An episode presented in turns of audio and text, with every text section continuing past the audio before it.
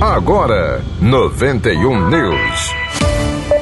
Saúde. Pacientes com sintomas leves ou graves de dengue, zika e chikungunya podem realizar testes do tipo PCR e sorológicos na rede municipal de saúde de Natal. De acordo com a Secretaria Municipal de Saúde da capital, pessoas com sintomas leves, como coriza e dor de cabeça, podem ser atendidas nas unidades básicas de saúde, as UBSs, e já pacientes com sintomas graves como vômito, febre persistente, falta de ar, palidez, sonolência, diarreia constante e prostração devem buscar a rede de urgência para avaliação médica e encaminhamento aos postos de coleta.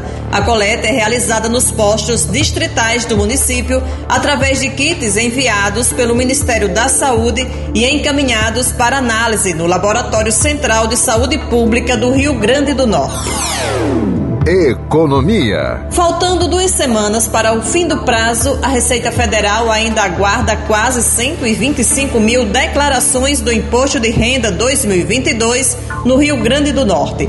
Até as 4 horas da tarde de ontem, foram 233 mil documentos entregues, cerca de 65% das 358 mil declarações esperadas este ano.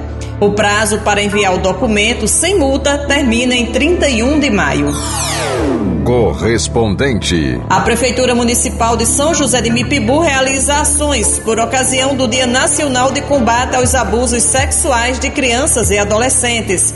Quem traz as informações é Daltro Emerenciano. A Prefeitura Municipal de São José de Mipibu por meio da Secretaria Municipal do Trabalho, Habitação e Assistência Social, está realizando diversas atividades em alusão ao 18 de maio, Dia Nacional de Combate ao Abuso e Exploração Sexual contra Crianças e Adolescentes. As atividades foram iniciadas no dia 9 deste mês, com capacitação para professores da rede municipal de ensino e seguem com torneio esportivo, roda de conversa e gincana, ações que serão realizadas com o objetivo de conscientizar a população em geral da importância de proteger as crianças e adolescentes, além de ajudar esse público a identificar possíveis abusos e a denunciar seus agressores. Para continuar bem informado, acesse o blog da Ultramerenciano e o Instagram, arroba blog de da Grande Natal e do Agreste Potiguar, da Ultramericiano para o 91 News. 91 News. 91 News, produção e apresentação Cacildo Medeiros, próxima edição às quatro da tarde. 91 News.